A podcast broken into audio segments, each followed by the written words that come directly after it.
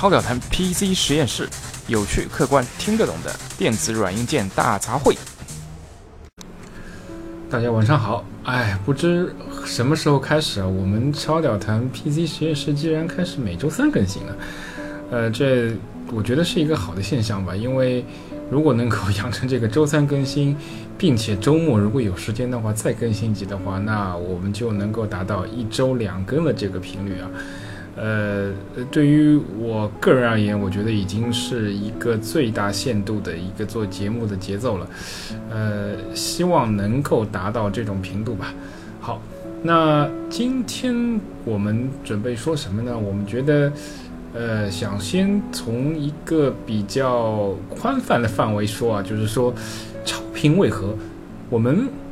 呃，所谓这个 PC 硬件的玩家为什么要超频呢？啊，那。这个我觉得从传统的角度来说，我觉得有两个大的方向和角度。那第一呢，就是说，哎，我是一个想省钱的玩家，那我花了这个比较少的钱，然后获得了较高的这样的一个性能啊，这个这不错啊，反正少花钱多办事儿嘛，那谁不乐意呢，是吧？那这是我觉得是一个所谓初级超频玩家的这样的一个境界啊。那到一个终极玩家的一个超频的境界是什么样的呢？那我认为是，呃，那我就是要纯粹挑战一下这个硬件，挖掘这个硬件的极限啊。那在这个时候呢，成本不是呃所谓这个终极超频玩家第一要考虑的时间，他可能呃。以某一个 CPU 也好，显示卡或者是内存也好为这样的一个标的物目标物，那它的周围可以堆到呃，为了就是达成这个单一硬件，无论是内存啊还是显示卡、CPU 的一个最大性能的话，它可能对其辅助的这个硬件，比如说主板啊，比如说电源啊，比如说散热片、散热器啊，呃，会进行巨大的投入，因为它的目标只有一个，就是说达到某一个元器件、某一个部件的一个最高频率。那当能达到这样的一个最高频率的话，那呃，我觉得这就好像类有点类似于我们的一些体育，包括电子竞技项目，就是更快、更高、更强嘛。那我能以我个人的能力，使某一个这个嗯这样的一个部件达到了一个世界水平或者世界第一的高频的话，那。这就是一种所谓的一种满足感和成就感，这这种成就感，我觉得非常容易理解，在任何一个竞技类或者是竞速类的这个，呃，游戏也好，体育运动也好，里面都是通用的嘛，都是都是同样的一个这个这个目标，只是表现形式不同啊。那今天我稍微要扯得远一点，我觉得这在这个所谓的超频的这个乐趣里面，我们还有一个第三层境界，那是什么呢？就是说，呃。如何把整个系统达到一个最优化的层面？就是说，我不仅仅单一的，就是说去看待，就是某一个呃硬件的这个频率高与低，或者说呃，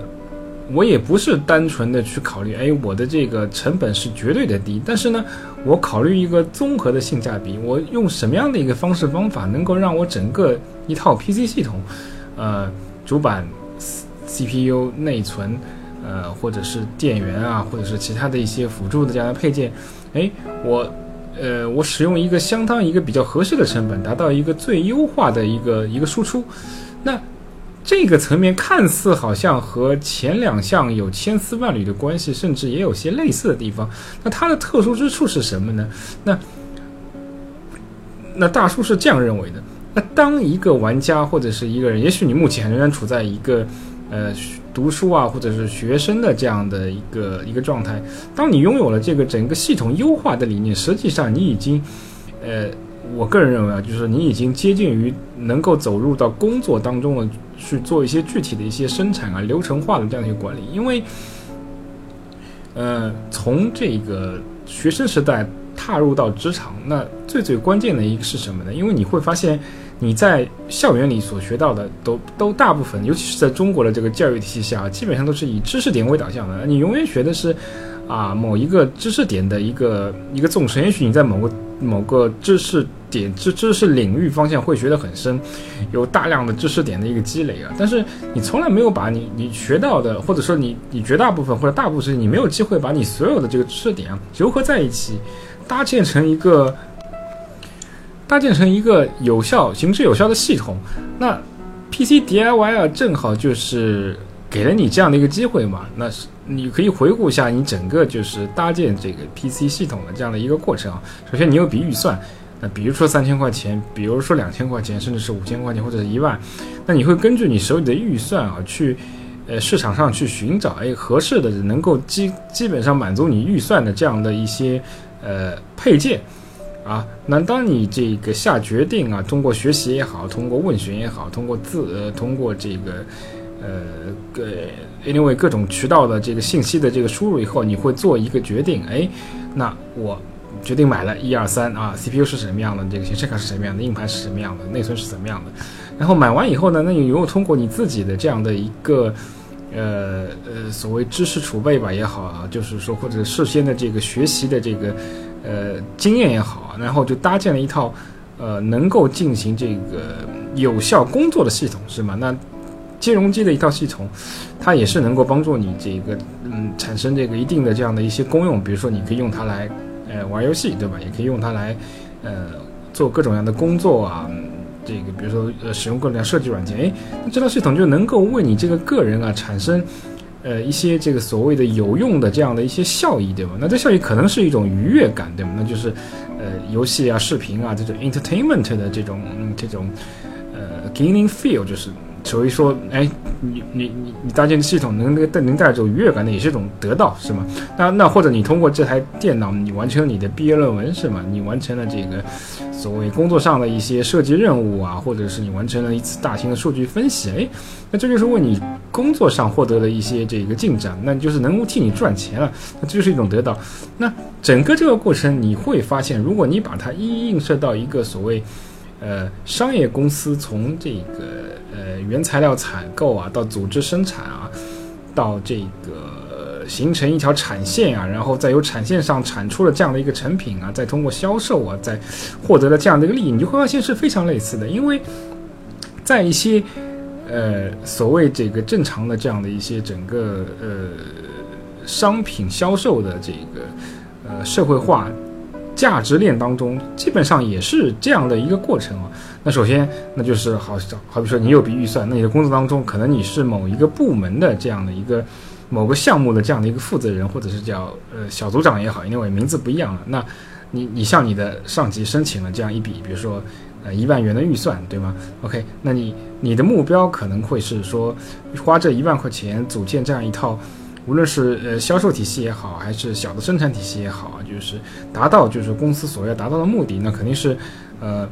输入原材料，或者是输入或者采购某一些这个社会上第三方的这个服务，而把它转化成为一个公司想要的这样的商品，或者是呃某种形式上符合公司所需求的这样的一种一种一种服务形式，那最后为为整个这个公司为整个这样的一个商业机构产生一定的效益和利益嘛？那你后面的这个流程几乎是可以说是和你的这个搭建一套 PC 系统是完全是一致的。那你拿着这个有限的预算。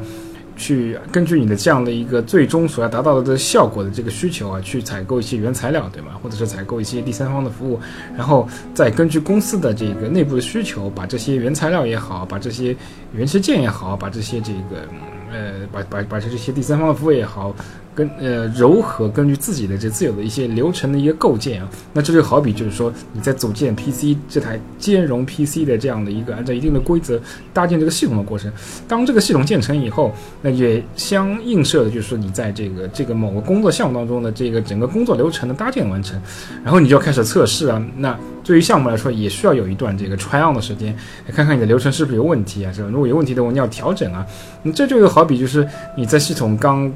嗯，刚刚大建完成的时候，你要想，哎，是是不是能够点亮？有没有翻车？是吗？那如果翻车的话，你你要去找，哎，是到底哪个部分有有问题？那对于做项目的人来说，你又会发现，哎，这个整个这个这个价值链的这个这个项目流程，哎，好像跟你预期有有有差异。你要看，哎，哪部分出现问题？哪部分是不是需要做一些调整？对吗？这都是一一匹配的。当整个系统运行上正轨的话，那就意味着这个项目能够源源不断的这个呃呃。吸收这个，呃，输入端的这个输入，然后从由输出端产生这个这公司或者是你这个项目本身所需要的这样的一个结果，那使得为为这个商业公司也好，为你整个这个呃公司的这个某些内部需求也好，产生这个呃相当呃成功或者是相当他们所需要的这样一些结果，那这就是说明你这个整个。呃，项目是做成功了。那类比于你组建这样一套兼容系统的话，就类似于，哎，那硬件搭建好了，这个系统也适配好了，然后能够得到哪个系统能够流畅的运行，各种各样的一个需求是什么？可以玩游戏，也可以就是说组建，就是说，呃，嗯，也能够就是运行各各式各样的这个呃设计应用。所以，一个回到这个题目上来，呢是什么呢？就是一个好的，呃。一个超频者，实际上，当你达到一个第三境界的话，你就会发现，其实，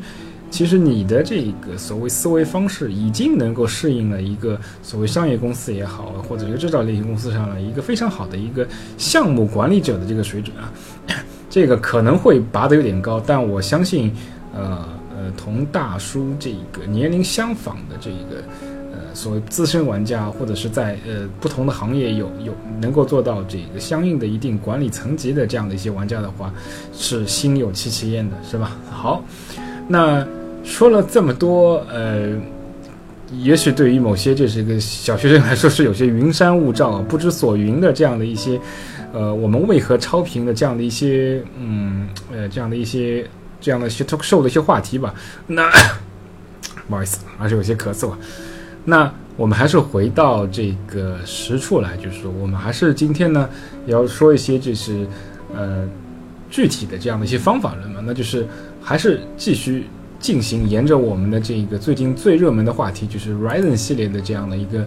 呃话题进行探讨。那今天的这个话题具体的这样的一个话题是什么呢？是就是关于 Ryzen 七的一些超频的一些小贴士以及。即将上市的这个 Ryzen 五的这样的一些前瞻啊，那呃，首先，那我们就先看一下这个超导弹 PC 实验室大叔我在呃经历了将近我相信一个月左右的这个呃对于 Ryzen 七的硬件的一些把玩啊，那那总结了一些，就是说。一些小经验供大家在这个未来可能，如果你也想这个采购 Ryzen 七或者是未来 Ryzen 五硬件的这样的，在超频当中可以少走一些弯路嘛，对吗？好，那首先第一个要点呢，那大叔总结下来是我个人认为啊，就是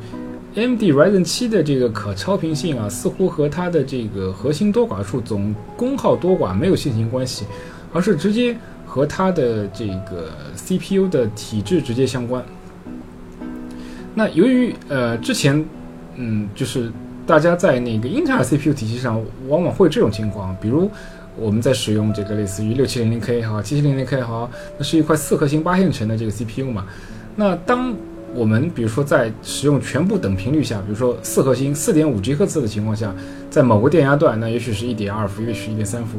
呃，OK，我们达到了四点五 G 赫兹的这个稳定频率段，那。无可能在同电压下无法再继续往上超那？我超到四点六、四点七，可能就成不稳定情况下。但是呢，如果我在同样的呃之前的假设，比如说一点三伏的这电压情况下，那我们关闭两个核心，那从从原来四核心变成只有两核心。那在这个时候，即使在原来同等电压下，呃，我也许还可以进一步往上超。那在这个时候，可能我就能超到四点七赫兹，甚至四点八吉赫兹。那这个原因呢，其实也很容易理解，就是因为呃。在四核心全开情况下，那整个 CPU 的功耗基本上达到了一个 full loading，就是全副武装、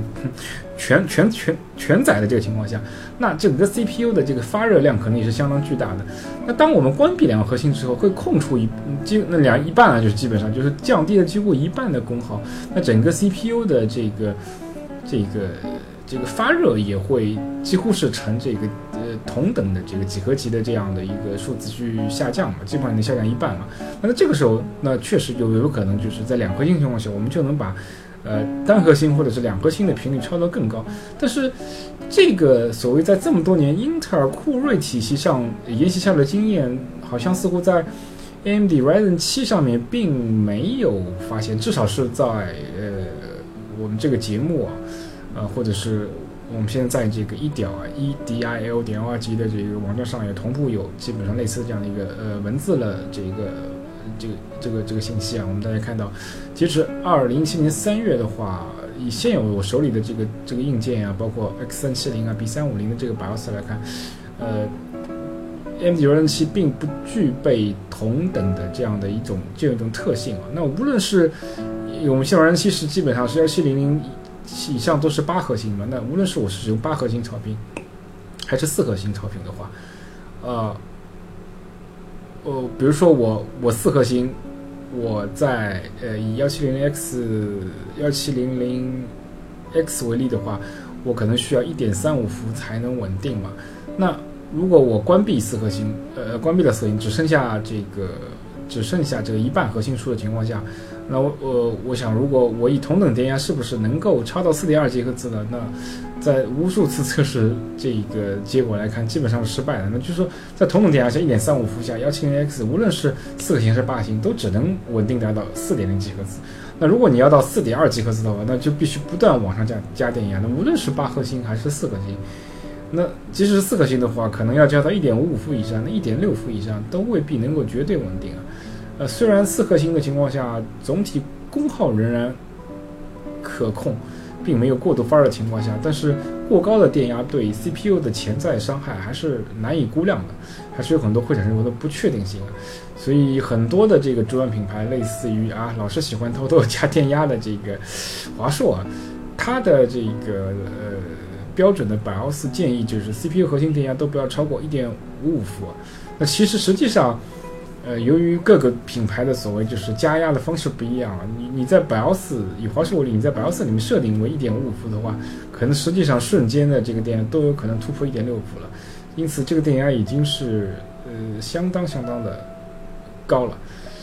呃，所以这个就是呃我们所要说的这样的一个第一个点吧，那。AMD Ryzen 七系列一共有三个 SKU 嘛？那幺七零零、幺七零零 X 和幺八零零 X。那最实惠的 SKU 是什么样子的呢？那对于呃常规超频设置，那基本上核心电压或者是相应的这个呃呃参数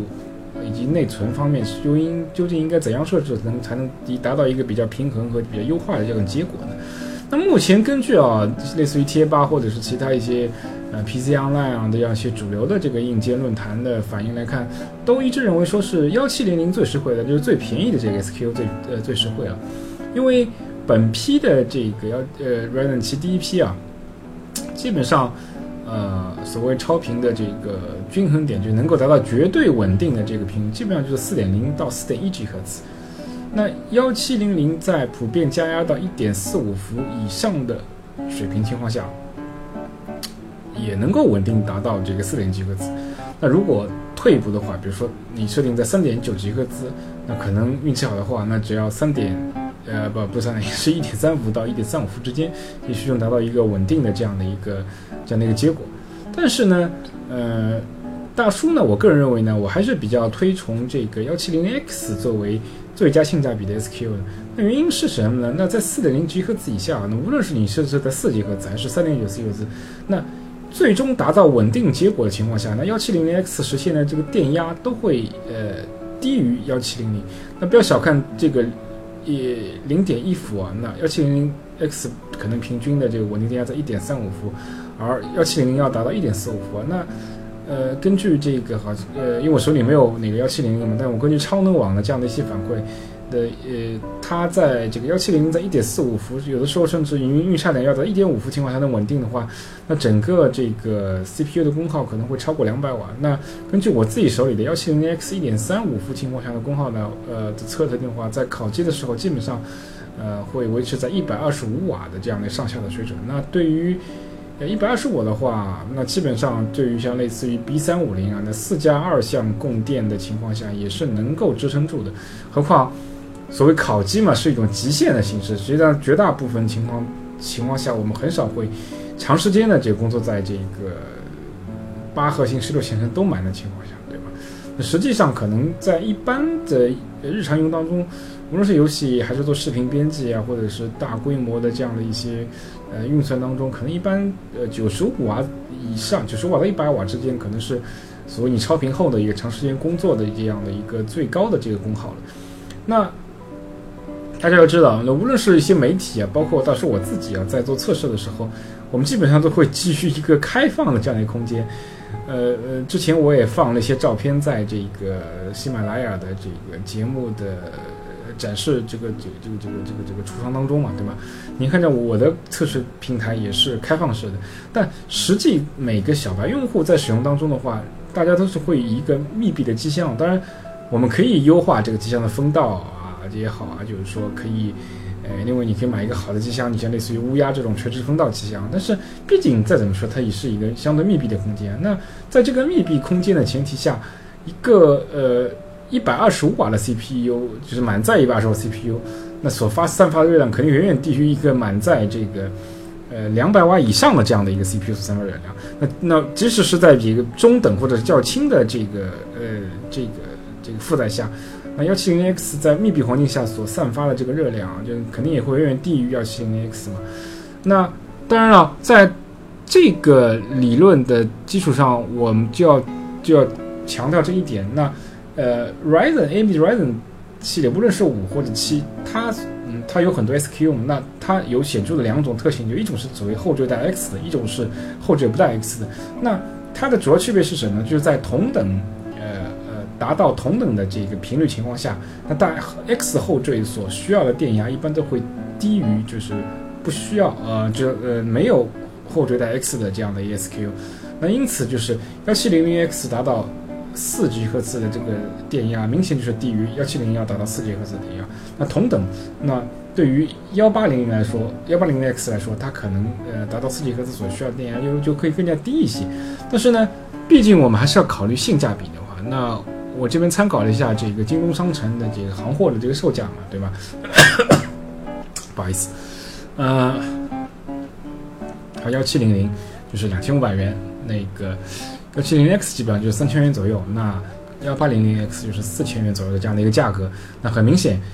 幺八零零和幺七零零相差几乎一千块钱，而幺七零 X 和幺七零零只相差五百块钱。那综合性价比，根据我之前的这样的理论一些阐述，我认为可能还是。幺七零零 X 会更加好一些。OK，那呃，我们下面稍微简单说一下，就是说具体超频的一些方式方法。那如果因为毕竟这是个音频节目嘛，那如果大家要更清楚的这个看到一些呃图片的这样的信息的话，可以去我们的网站呃一屌 e d i l 点 o r g 上面去查看我们最新文章的更新啊。呃，那首先呢，就是如果谈及到具体超频的方式方法呢，那我们就进到这个 CPU 的 BIOS 里面。那我这边因为我手里面是只有一片买到这个华擎的呃 X 三七零 K 四啊，那我就以这个主板 SKU 为例。那我们进到这个 BIOS 以后，找到这个 OC Tweaker 下面的这个 CPU Frequency and 呃 Voltage Change 这个这个选项，然后把这个选项设为 Manual 就手动。成功以后呢，我们就可以对这个频率进行进行调整了。那那我们就假设以四 G 赫兹为目标，我们我们把下面的这个 CPU 频率调整为四 G 赫兹就可以了。啊，那接下来就是关键的这个电压设置啊。那上面我大致上嗯提提了一下这个整个 Ryzen 七系列三个 SQ 的这个超到四 G 赫兹的这个的稳定电压范围。那我认为幺七零 X 可能设定在一点三五伏左右就可以了。那幺八零 X 根据呃我在网上收集的一些信息啊，呃基本上可以比一点三五伏再低一个零点零二五到零点零五伏。那最低可能也不会低于一点三伏。那那并排除我有谁哪位哪位同学的运气特别好，拿到一颗神油是吗？那你你可能达到一点一点二伏，那也也未尝可知，对吧？那幺七零零，你就是。可能需要增加到一点四五伏以上啊。好，呃，那接下来就是还会有一个就是 SOC 啊，就是呃 CPU 的这个所谓就是内部的一些呃辅助电压，呃，那这这个电压一般设为呃，无论是我在华擎还是华硕上都都测试过，基本上是为自动即可。那一般各大主板厂商会根据你的这个超频模式去。做一些这个自动加压方式，因为这一块的这个电压的高与低，基本上和 CPU 超频的这个关联不是特别大，但是它会对这个北桥的这个稳定性产生一定影响。那这可能是会对呃内存超频会会有直接的这样的一些一些作用。但是呢，因为截止到二零一七年三月份呢，这个 AMD 目前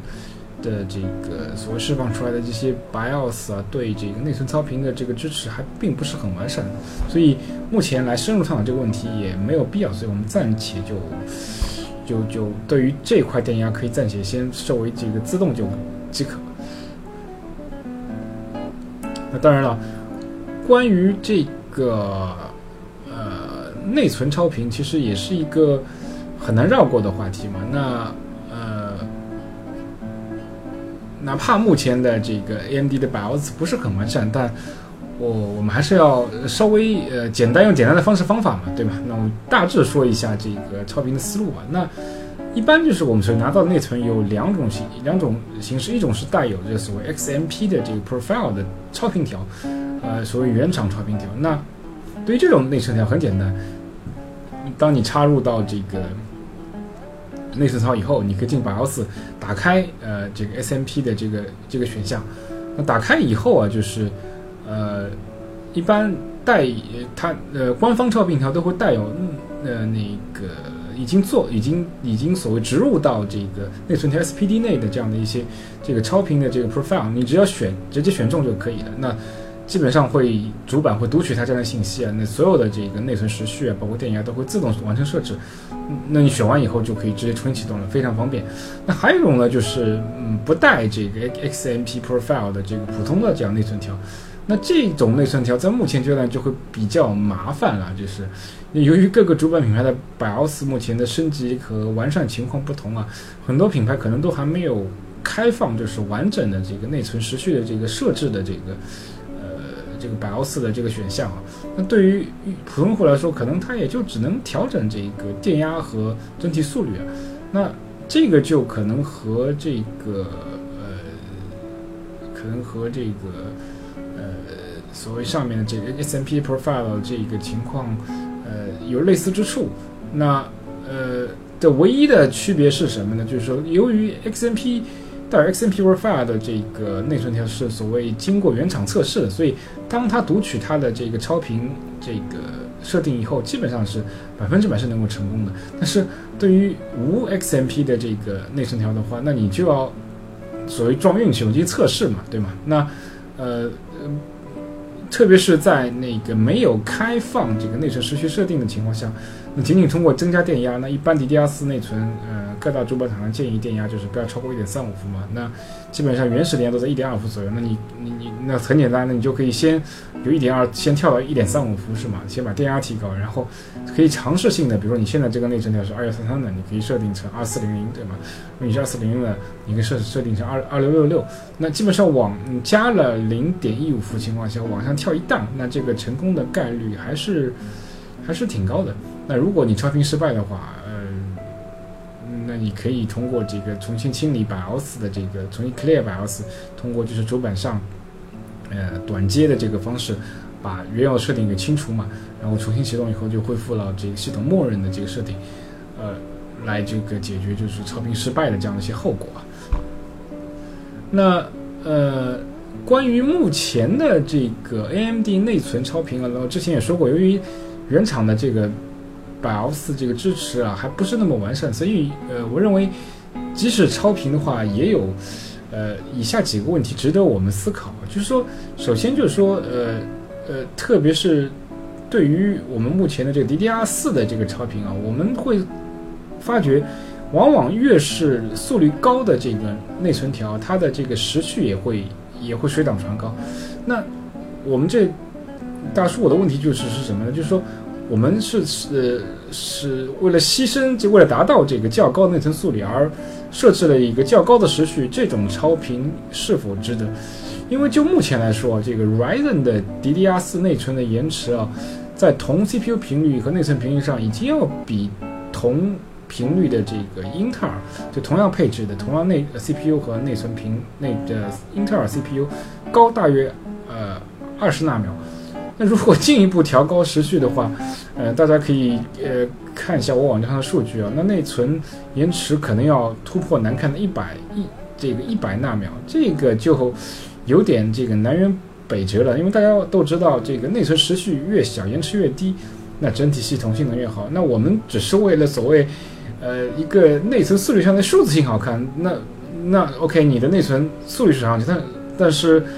整体的这个延迟反而就是大大提高了。这个对系统的这个呃日常操作的这样的一些反应速度啊，都会你会都会明显感觉会会慢很多。这个就是有点呃失去了我们为了我们提高这个性能啊，改善整体系统流畅度的这样的一个初衷了。而 AMD 呢，这个非常有意思啊，你可以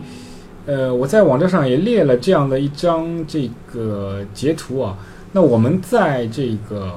同样的 CPU 频率和这个同样的内存时序下。我进行了这个三组数据的测试，分别是这个 DDR 二幺三三、DDR 二四零零、DDR 四二六六六。你会发现，呃，只要保持这个内存内存的时序不变，啊，当在呃 AMD Ryzen 七系统在这种情况下，呃呃，整个主内存的延迟会随着这个内存频率提高而降低。那所以说，为什么？这就是为什么，呃。那么多发烧友会一直在追求，就是虽然目前这个整个系统仍然在不很不完善的情况下，我们仍然在追求，就是说在较低时序下，我们要不断想办法提高这个内存速率，因为 AMD 的这个主内存的这个延迟本身就会高于英特尔，但是我们可以通过提高这个内存速率，当然是呃内存时序。保持不变的情况下，达到一个较高速率的话，能够得到一个较低延迟的结果，这就使整个系统的延迟和性能大大提高。这就是为什么我们在呃需要，这也是为什么 AMD 最近在在花大量的精力在不断完善它的这个呃系统 BIOS 的这个微代码，来解决这个系统能够支持 DDR 四三千二百甚至三千六百这样这样速率级别的这样的一些高速内存。因为这种内存会对整个这个 Ryzen 七系统这个性能有极大的这样的一些好处啊。那其二呢，就是在具体的这个超频超内存的过程当中啊，由于这个 AMD Ryzen 同 Win 十啊兼容性仍有待磨合。那当然，在节目发出的这个呃这个前期啊，因为大家都知道这个呃 AMD 的呃不那个呃微软的这个 Windows 十 RS two。呃，即将在四月十一号发布嘛？那，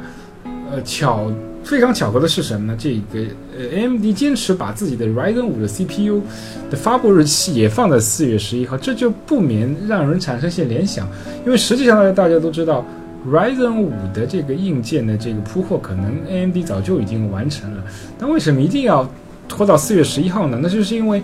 Ryzen 七在上市的时候，会发现大家用哎，微软在鼓。鼓吹大家一定要使 Win 十，但是我的 AMD 九二零七并没有非常好的这个适配这个 Win 十的这样的一些特性啊，它的兼容性，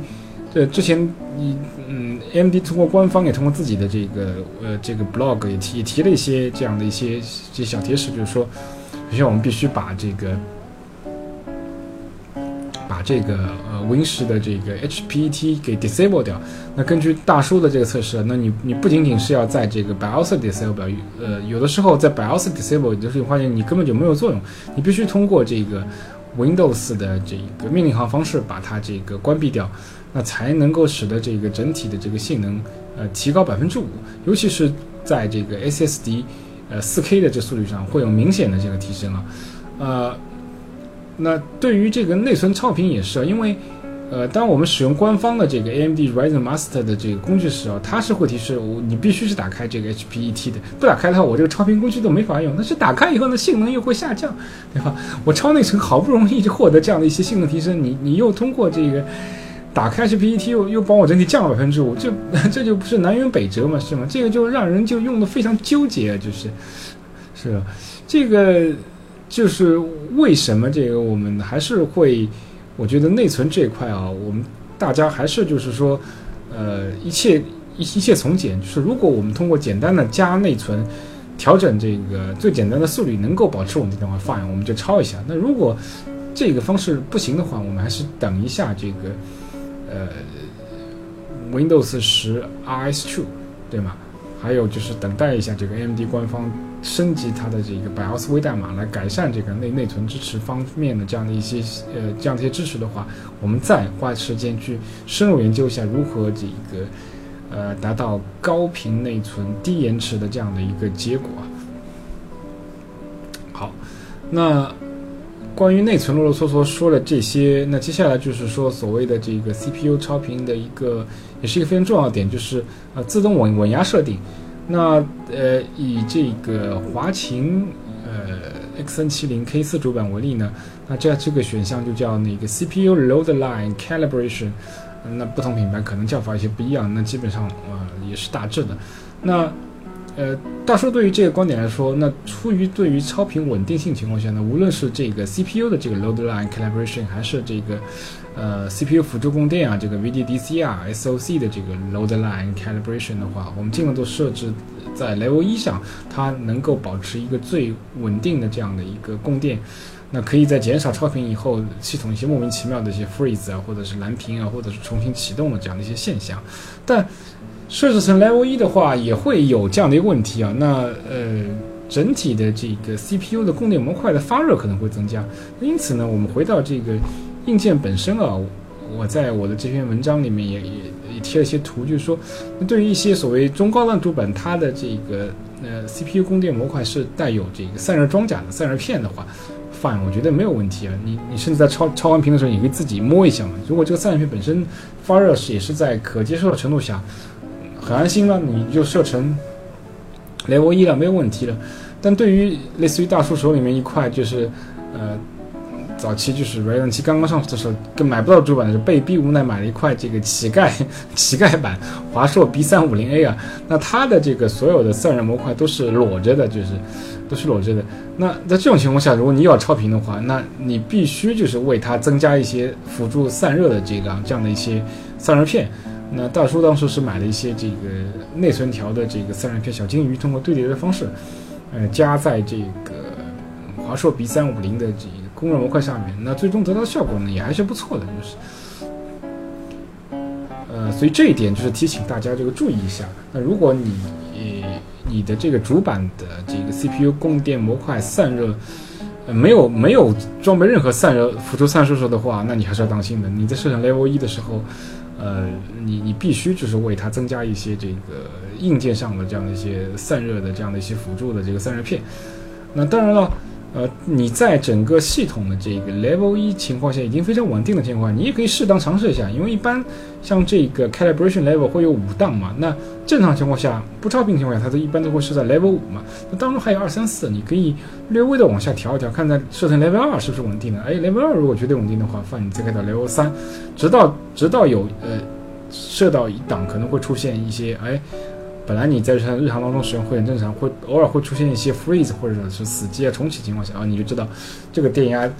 呃，这个这个 load line 降低到这个 level 之下是不稳定了，那你可以就恢复到它之前的这样的，嗯，呃，恢复到之前的这个设定。那也许是 level 二，也许是 level 三，根据你手里不同的这个 CPU 体质的或者你主板的这个情况，可能会有不同的设置。当然，你，嗯，我觉得最方便的这个最简单直接的方便法，还是就直接是 level 一。嗯，条件是你提供一个足够的这个 CPU 散热供电模块的这个。呃，辅助散热方式就可以了。OK，好，那说那基本上以上这个所谓 Ryzen 七的这个超频的这样的一些小贴士，基本上就这些了吧？我觉得呃也还是比较简单明了的啊。那呃，接下来我们在在节目快结束或者是要结束的这个这这个尾声，我们来稍微聊一下这个即将上市的 R 五啊。那这次 R 五其实，嗯，关于六核心的产品啊，网上所谓偷跑的测试啊，已经很多了。但我觉得，这个六核心的产品，其实它的这个所谓阉割方式啊，也是比较明确的。那它就是采用了这个三加三的方式进行这个阉割，然后幺七幺六零零和幺六零零 X 也很简单，就是频率不同。那根据我们之前上面介绍的逻辑来说，那很简单，那幺六零零和幺六零 X 就是可能幺六零零 X 的体质会更加好一点点，那它在达到某一个频率，比如说四点零 G 赫兹的这个电压也会比幺六零零更加低一些。那这个大家就是呃根据自己的实际的一个需求来选择。那我觉得比较有争议和耐人寻味的呢，反而是呃呃四核心八线程的幺四零零和幺五零零 X 啊，因为呃四核心的实现方式基于这个之前的这个所谓 Radeon 七所披露的这个 CCX 模组构架。啊，网上也有很多争论啊，它有两种方式，一种就是所谓二加二的方式，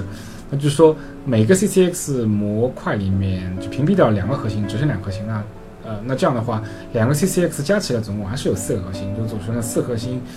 呃，八线程。那还有一种方式是什么呢？就整个关掉一个大的 CCX 的这个模组，只剩下一个 CCX 模组，那因为一个 CCX 模组里面也有这个四核心。所以也能达到这个四核心八线程的效果。那，呃，网上这个相当大的一些主流啊，那我我我也不管他是真的大神也好，还是这个所谓自我封神的某一些只会翻译啊、只会抄袭的这些大神，好像都比较倾向于，哎，那呃根据这些形而上啊，包括之前这个披露下来的这样的一些。呃，所谓 CCX 的 layout 啊，好像我们大家这个拍脑袋都会觉得，就是哎，应该是这个使用四加零的方式，就是单一只保留一个 CCX 模组的方式的效率更加高，因为在跨 CCX 的时候啊，那嗯嗯，在不同的这个隶属于不同 CCX 的这核心之间的这个沟通啊，它是会呃需要呃通过一个专门的这个 CCX 之间的一个一条这个所谓。呃，Infinite 这个 Fabric 这条总线来沟通的，那它的沟通方式似乎跟这个单一 CCX 核心里面能够直接互联的这个方式，呃，会有些延迟啊，或者是至少从这个呃设计图的这个概念图上面看，好像是嗯不如单 CCX 内部这么顺畅，呃，但是呢。呃，大叔使用了这个幺七零零 X 的这个所谓 downcode 的这个模拟的这个方式啊，呃，相应的图片大家也可以在这个网站上看到。呃，因为幺七零零 X 是四加四的这个模式，我可以就是呃关闭一部分的核心来模拟，就是说这个四加零和二加二的方式。那根据这个大叔模拟下来的结果呢，那事实上。恰恰出乎了某些这个所谓键盘大神的这个意料之外啊！那实际上四加，呃，在使用这个 CPU benchmark 的这个测试下来，就是无论是四加零还是二加二，那它的单核性能和多核性能都是类似的。那单核性能基本类似也也很容易理解了。那其实本来有争议的是多核性能，但现在测试下来多核性能也是处于一个呃类似的状态。但是在呃 AIDI 六十四最新版本的这个。内存和 cache 的这个带宽测试当中，却出现了一个较大的分歧啊。呃，由于这个二加二模式仍然能够使用完整的这个十六 MB 的这个 L3 cache，你会发现它的这个内存的读取的速呃读取的速率啊，还有就是 L3 cache 的这个分值都会比这个四加零的分值要高一些，尤其是 L3 cache 的速率，基本上要高了百分之五十了。虽然比完整的四加四模式，呃，还是会低一些，但是确实要明显要高于这个四加零的这样的一些模式。那，呃，这也就是我觉得符合了这个大叔之前的一贯的看法，因为我个人始终是认为，呃，二加二模式仍然是会比较性能比较好，性价比会比较高，因为它能够使用这个，呃。完整的这样的一个就是 L3 cache，那通过幺七零零 X downcode 来模拟的时候呢，你会发现，在 L1 和 L cache 方向，这两种这个这两种阉割方式都是一致的。但是，毕竟最终成品啊，我还没都没有看到。那大叔以在这里做一个揣测，有可能就是，呃嗯。这个幺七呃不是幺七零零，就是说这个采用二加二方式的这阉割的方式的这个这个这个所谓新款 R 五啊，它的 A R cache 有可能仍然能够用到这个四 M B 的这个完整的这样的一个嗯这样的一个缓存这样的一个方式。那如果真的是能够达到这一点的话，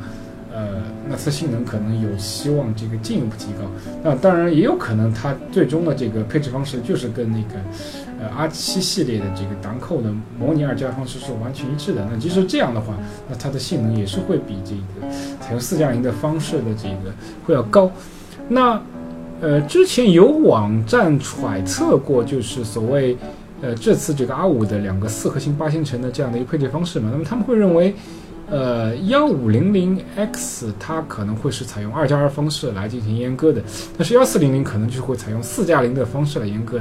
但是呢，呃，大叔又看了看这个相对来说就是境外比较权威的这个 AnandTech 在三月十五号呃发布的这样一些信息啊，他们说他们跟 AMD 去进行的沟通的话，那所有的 R 五的这个 GPU 无论那这样的这句话的这个，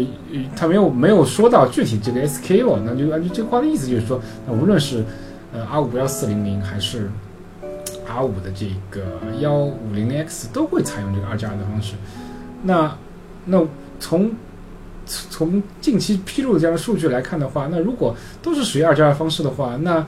这个 R 五幺四零零的八兆 cache 是如何实现的？稍微有点小悬念啊。那当然也有可能它会在 L 三方。L 三 cache 的这个呃这个部分也做一些屏蔽嘛，那导致这个虽然 R 五幺四零零也使用这个二加二方式的话，那它只能使用到呃呃每个 CCX 模组的一半的 cache。OK，那这个就是呃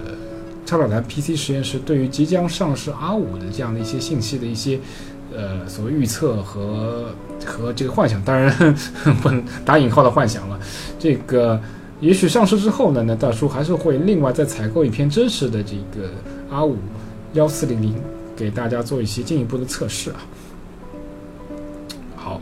那最后两个话题啊，那我是没有具体在这个一点点这个。O R G 上面去做一些文字性的描述的，也是所谓为我们这个核心用户啊，能从头听到尾，听大叔啰啰嗦嗦这么多的一些所谓一些 bonus 吧，一些一个彩蛋吧。那呃，首先第一点，那我想呃告诉大家，就是对于呃目前大叔所这个一一个月的玩机的结果，那呃 B 三五零也好和 X 三七零也好，在超频方面，我个人认为啊是没有。本质上的这样的一些差异的，那你手里的这个这这片油，无论是那个 R 七也好，还是 R 五也好，能超到什么样的这个频率，完全或者说百分之九十九以上是取决于你这片油的体质，而跟主板相差不大。虽然啊，三七零普遍具有这个十项、十二项、十六项这个供电啊，那 B 三五零往往一般可能最好可能也只有十项，或者一般的话就是。四项或者是六项，但是我觉得四项可能是略低了点。像类似于华硕这个 B 三五零，这个已经是相当乞丐版的配置的话，它也具备了这个六项供电。那基本上六项供电的一块 B 三五零，我觉得已经能够畅，能够完，能够支持非常好的这个呃 R 七的超频。那更不用说你你选择的是一块这个六核心的这个 R 五，甚至四核心的这个 R 五的话，那我觉得完全没有问题。如果你并不想上双卡，两块显卡，两块 R 四八零，两块这个这个 GTX 幺零七零幺零八零的话，那我觉得，呃，真的完全没有必要花大价钱去买这个呃 X 三七零，买 B 三五零就足够了。这个是一个相当呃有价值的这个建议啊，我个人认为啊。然后第二点，那这个就所谓的这个所谓一些这个呃，为什么我们会说啊，这个 R 呃 Verizon 五就是 R 五比 R 七会。在这个博人品啊，就是 看大家人品是不是能够爆发，就是花比较少的钱去买到一颗体质比较好的油的情况下，是是更有趣味性的，就是确实会有大量的博人品的这个情况发生的。那是因为这样的，因为大家知道，呃呃，AMD Ryzen 这一代这个首发的这个 R 七啊，它基本上是一个所谓这个完整核心，就是说。它的这个整个流片上基本上都是采用这个四加四核心这个流片，那就是说它四加四是一个完整的这样的一个这样的构架。那对于幺七零零和幺七零零 X 和幺八零 X 这三个 SQ 来说，它就是在完整构架下已经是采用了严格的这个体制的方式去来进行区分。那就是说，对于 R 七来说，就是一分价钱一分货，你多花了钱，那 AMD 正常情况下就是应该能够提供给你一块体质。你所花了这个钱的这个相对应的这样的一些这个体质，那幺八零 X 就就是最好，这毫无疑问的。幺七零 X 就是体质稍微弱一点，那幺七零就是体质相对来说在八颗星里面是最差的。OK，不要有任何幻想，这个在逻辑和概率上是不可能出现。说我买到了一颗幺七零零的神油啊，我在实现超到四 G 赫兹的情况下，比幺八零零 X、幺七零 X 的这个电压更低。嗯，mission impossible，不可能。那到了 R 五的情况下，那为什么会有这种情况产生呢？那是因为这个随着这个 AMD 的这个这个呃 Ryzen 的这个 Ryzen 的 CPU 的这个制造工艺进一步成熟啊，那刚开始可能呃嗯完整芯片四加四的这个成品率也许只有百分之五十，我只是打比方，我我并不知道 AMD 的这个成品到底到到底有多少。那到后期。可能它成品率不断提高的话，哎，我可能就是就有达到这个百分之六十七十的这个这个这个这个这个合格率。但是市场上毕竟是你想八核心的是属于高端产品嘛，那再怎么说两千五的这个售价也并不低啊。那市场上的消费者永远是高端是占少，相对是比较少的一部分嘛。那中端低端的销量会比较大嘛。那当中端和低端的需求不断不断变大，而你的这个整个产线的合格率非常高。那怎么办呢？那势必就会产生一些，就是我拿一些实际上也能达到这个幺七零零的这个呃这个合合格率和出品标准的这个产品，强行屏蔽掉两个核心，变成了这个幺六零零 X，对吧？那在这个时候呢，你就会发现这个幺零零 X 体质其实是相当好的，甚至潜在的。呃，我不知道具体这个 AMD 这次的策略会怎么样，会不会为大家保留所谓开盒的这可能性啊？那无论是有还是没有的话，那至少就是说，嗯，那那至少就是说，呃，幺六 R 五的这箱的这体质，并并不代表它的这个体质就会弱于这个幺七零零呃以上的这个 CPU，甚至有可能呃。呃，比如说我们在四核心这个八星的产产品下啊，也是啊，我我每个 CCX 里面呃是坏了两个核心，但是那两个核心也许是特别好，它是达到幺八零零 X 体质的，那这就意味着可能你这一颗这个幺五零零或者是幺四零零的这样的一 CPU 能够轻易达到这个四点一 G 赫兹，在较低的电压情况下，那这种水平是呃，如果我们仅看频率的话，甚至。